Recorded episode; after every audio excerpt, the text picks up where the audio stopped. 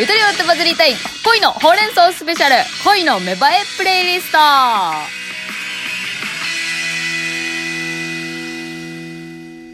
どうも、ゆとりフリーターです。え先ほどお聞きいただきましたのは、バックナンバーの君の恋人になったらでした。ラジオネームケンスケさんの恋、応援してます。また何かわからなくなった時があれば、いつでもお便りぜひくださいね。はい。もう、あとはもう、もう見守るしかない。ね。頑張ってください。えー続いてのお便りはこちらです。ラジオネーム、しゅんちゃかさんからの恋のほうれん草です。えーこの方実は私ね、直接お会いしました。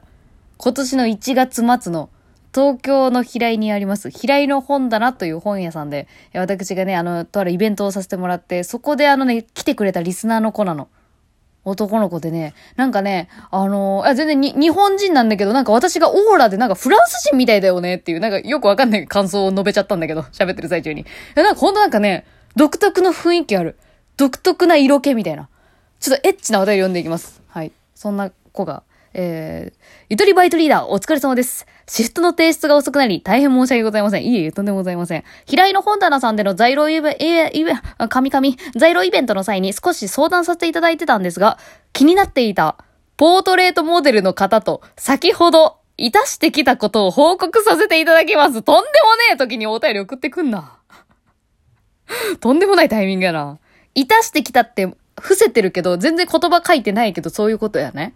そう、なんかね、そう、平井の女のさんの在庫イベントの時に、あの、面と向かって恋のほうれん草をね、提出してくれたのよ。まあ、喋ってくれたんだけど、今ちょっと気になってるというか、ちょっとそういう、なんか浮ついたことで、こういうことがあって、って言って。写真の被写体ってことだよね、ポートレートモデルっていうと。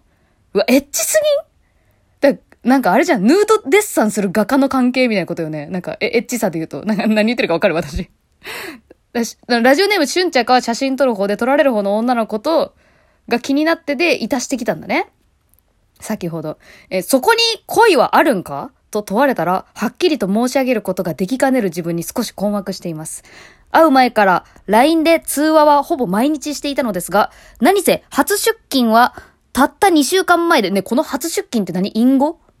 それとも、その写真を撮る仕事のこと？ちょ、初出勤なんか鍵括弧がついてるなんか意味深なんだけど、私はわかんない。何の隠語？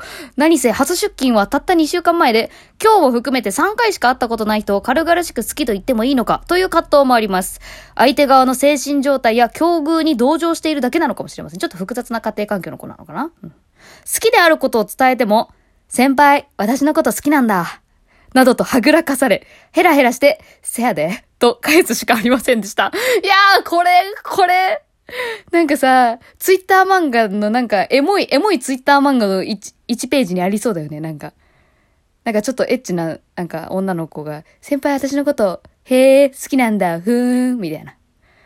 で、なんかこう、男性の方もなんか、まあまあね、せやで、みたいな。まあそうそういう感じなんやろうな。え向こうにとっては、いたすことが交際のスタートラインらしいので、今日のテイスティングを踏まえた上で、次回のシフトが組ま組まれた際にまた連絡させていただきます。甘酸っぱくなくてすみません。帰りの電車内がとても暇なので送らせていただきました。って、お便りいただきました。お便りありがとうございます。悶々としてたんか？ちょっと。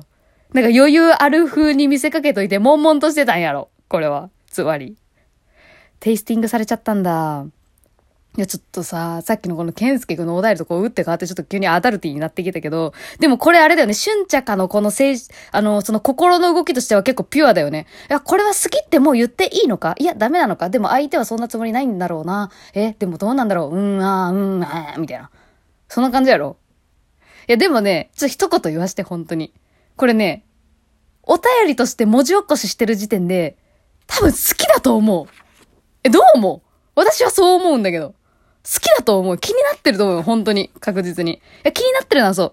これは好きなのかどうかってことでしょで、私が、こう、一言言えるのは、一言っていうか、あの、私がこうね、自信を持って、あの、この方に言えるのはこれよ。この今日を含めて3回した、3回しか会ったことない人を軽々しく好きと言ってもいいのかという葛藤もありますって書いてあるけど、好きと言っていいと思いますよ、私は。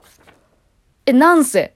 私、えー、23の頃にちょっとまあ結婚したんですけど、このラジオ配信者同士で結婚したんですけど、実は。そこの話するとちょっと長くなっちゃうんで端折るけど、私は、えっと、この方と、えっと、同じように、会う前にめっちゃ通話してて、で、初デート決まって、初デートして、初デートのその2日後くらいに電話で、あの、付き合うことになったの。電話、電話の中で。で、その時に、結婚前提に付き合いましょうって、一回しか会ったことないのに結婚前提に付き合いましょうっつって、はいっつって、始まって今に至ってんのね。だから、会った回数は正直お互いが良ければ何回でも構わんと思う。でも、冷静に考えると私もその時は結構不安だったよ。え、一回しか会ってないけど結婚前提に付き合う？え、やばくない？大丈夫かな？みたいな。な少なからずあったけど、でも私はそんな気持ちよりも、なんか一度乗りかかった船。最後まで見届けてやら、みたいな。なんかそういうのが割と私の人生の節目節目で結構あって。ラジオも一番最初に入り口はそうだった。なんかもう一度乗りかかった船っていう感じ。やったらもう行こう行こうみたいな。もう、もうあと引く理由がない逆にみたいな感じ。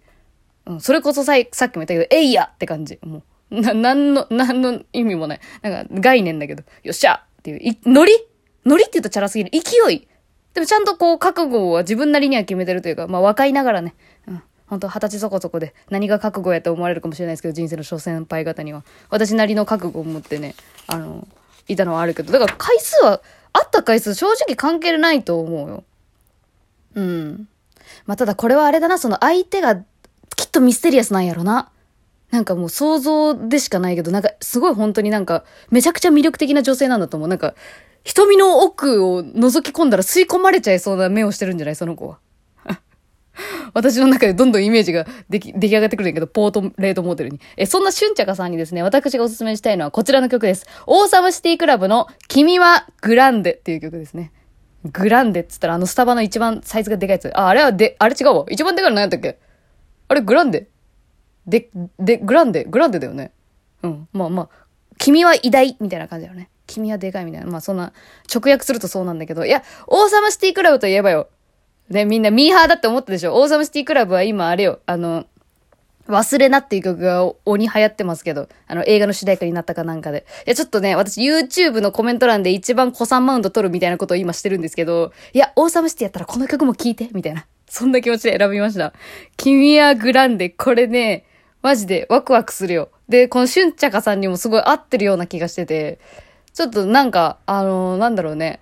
え、君は絶対好きだよとは言い切らん。もちろん。その、なんか、あやふやなままだと思うから。まあ、あやふやなままでもなんか突き進んでったらこっちの路線に行くのではないかという私の勝手な妄想もありますけど、ちょっと聞いて自分がどう感じるかなっていうふうに、ちょっとだけなんか、参考程度にちょっと聞いてほしいなと思いますし、他の方はね、なんか、あ、え、ええなあみたいな。そんなエッチな関係もワクワクしていいですねみたいな。いたしてから恋が始まるパターンも多分人によってはあるんだろうなっていう。話すの長いね。聞きましょうか。え、それでは行きましょう。オーサムシティクラブ、君はグランデ。